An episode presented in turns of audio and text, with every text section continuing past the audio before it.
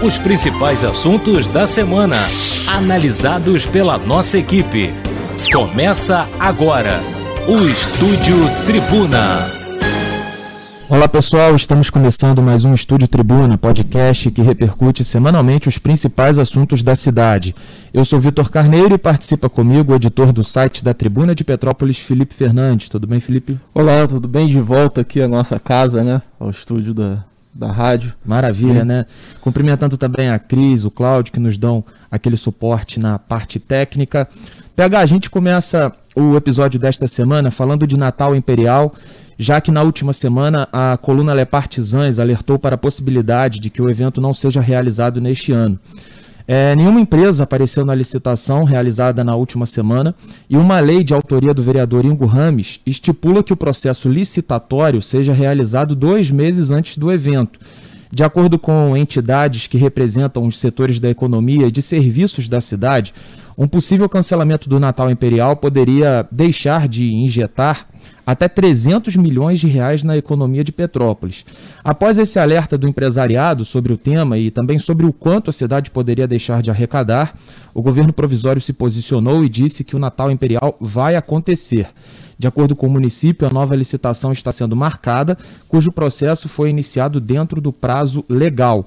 O evento tem início previsto no dia 25 de novembro e o término para o dia 6 de janeiro de 2022.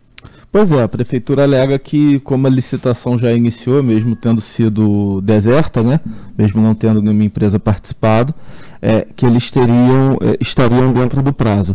O fato é que a coluna Le Partisan alertou para esse problema, é, o empresariado logo correu atrás de, de, se posicionar pelo seguinte também, né?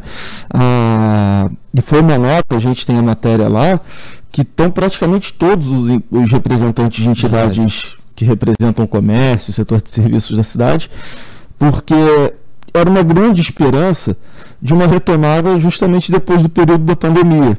Né? O Natal Imperial se tornou aí a segunda grande festa da cidade, só perde para a Bauerfest.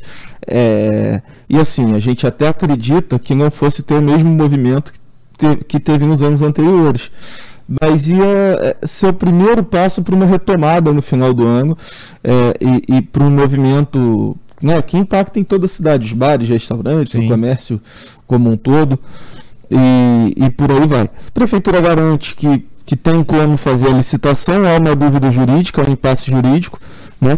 Vamos ver o que, o que acontece nos próximos dias. E só complementando, a primeira licitação aconteceu no dia 6 de outubro, né? Pra, só para informar o pessoal.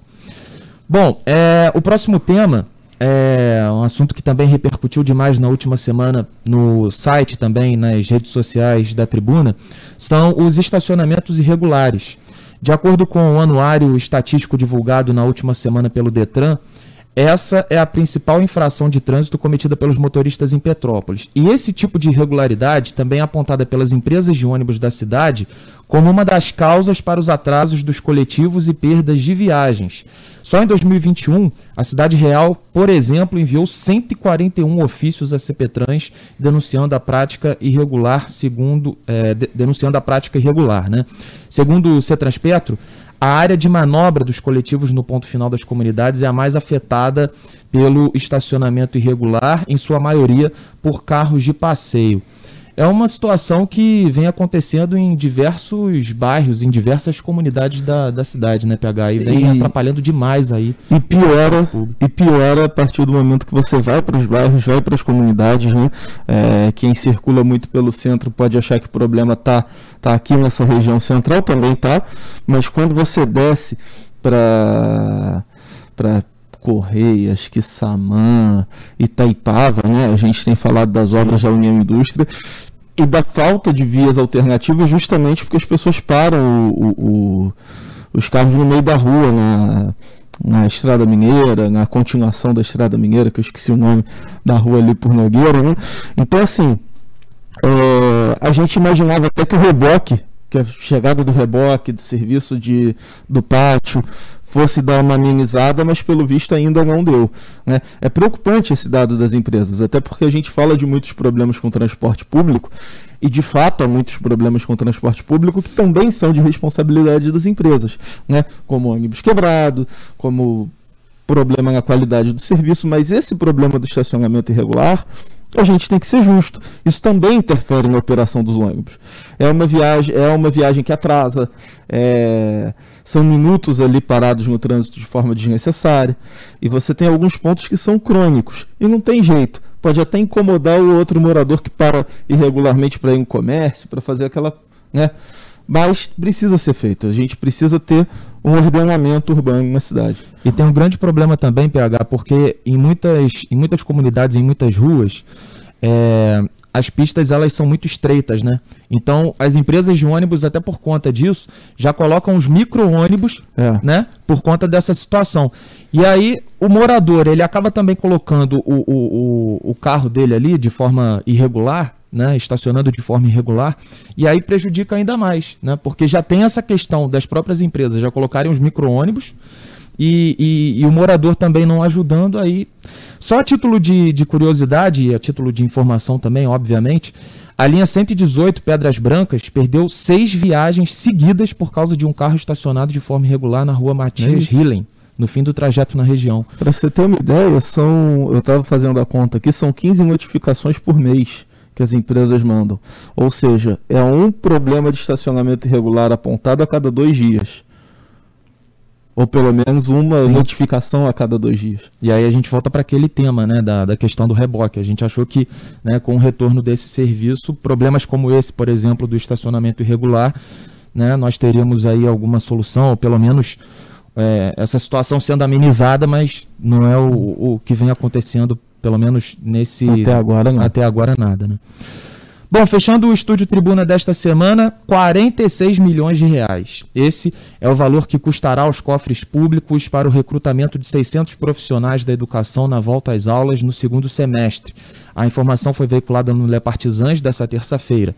São 7 milhões e 400 mil por mês pagos à empresa de Sá Construções e Serviços. O contrato já está em vigor desde 31 de agosto.